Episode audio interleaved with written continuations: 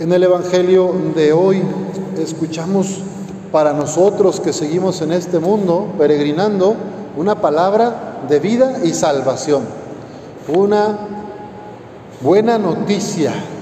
Nos dice Jesús que es lo verdaderamente importante en la vida. Está Jesús enfrente de los fariseos y los escribas. ¿Quiénes son los fariseos? Aquellos que se sentían buenos, cumplidores de la ley de la religión judía. ¿Quiénes son los escribas?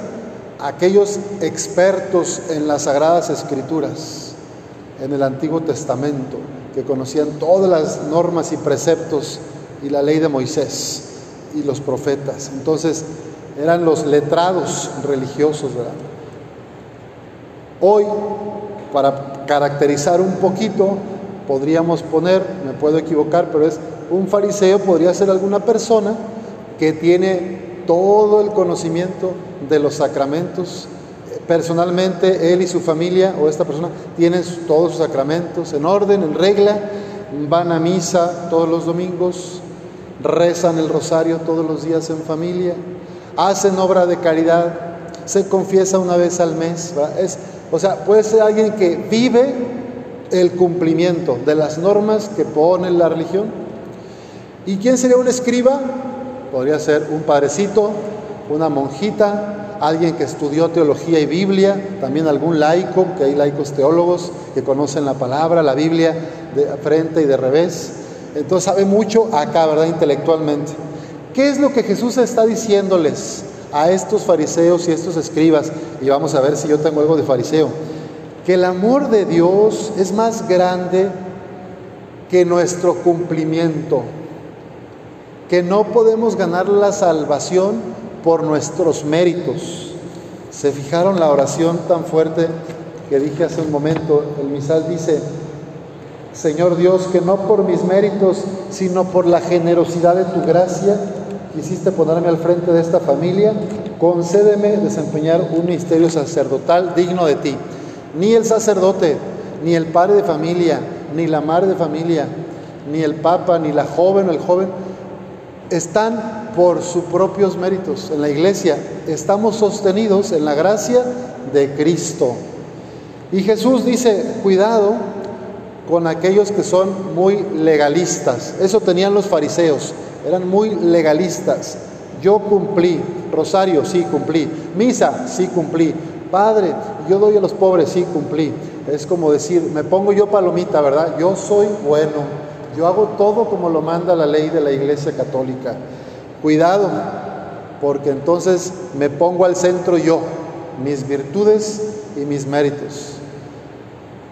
Jesús dice, hablándoles muy fuerte, hay de ustedes, escribas y fariseos hipócritas, que pagan el diezmo de la menta, del anís y del comino, pero descuidan lo más importante. ¿Qué es lo más importante para Jesús?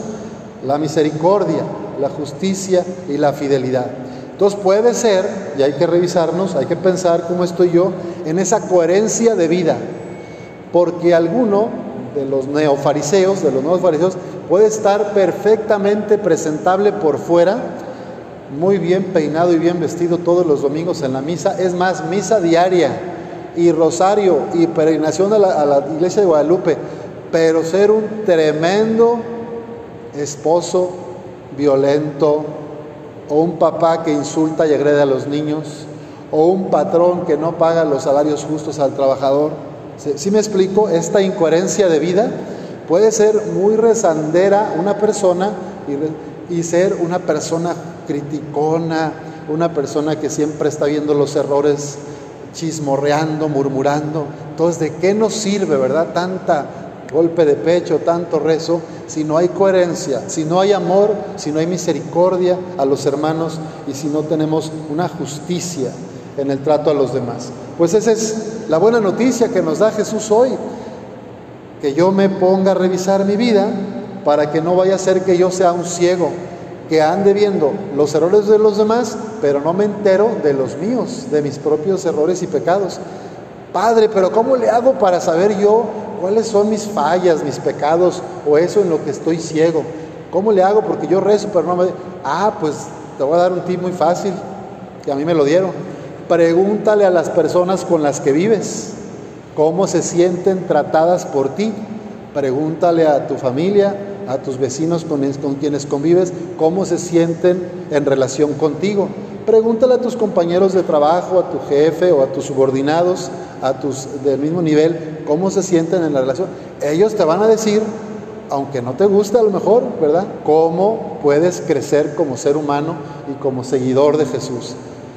Pidamos al Señor que nos ayude a revisarnos y ver si no estamos a veces evadiendo nuestra responsabilidad y diciendo, es que esa persona la tiene contra mí, es que la pandemia y el desempleo, es que estos políticos corruptos, es que todo le echamos la culpa a los demás y evadimos nuestra responsabilidad. Entonces vamos a pedir a Dios que nos permita ver nuestras fallas para corregirnos y sobre todo ver que lo que importa verdaderamente es la misericordia, la compasión, la fe y la justicia.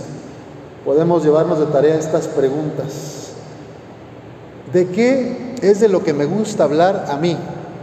Cuando se habla de fe, de religión o de política, ¿de, qué me la paso hablándole a los otros? ¿De qué los quiero convencer? ¿Cómo quiero que cambien ellos, verdad? Porque eso te va a dar una pista de cuál es tu sermón, ¿verdad? ¿Cuál es como tu rollo? En lo que tú te sientes mejor, más sabia o más preparado.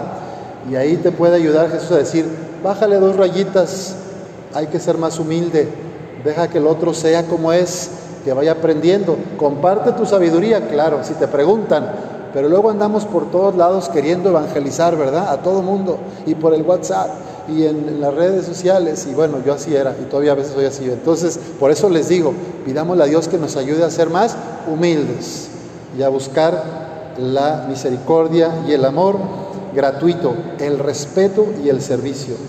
Lo que importa no es lo de afuera, para Jesús lo que importa es el corazón.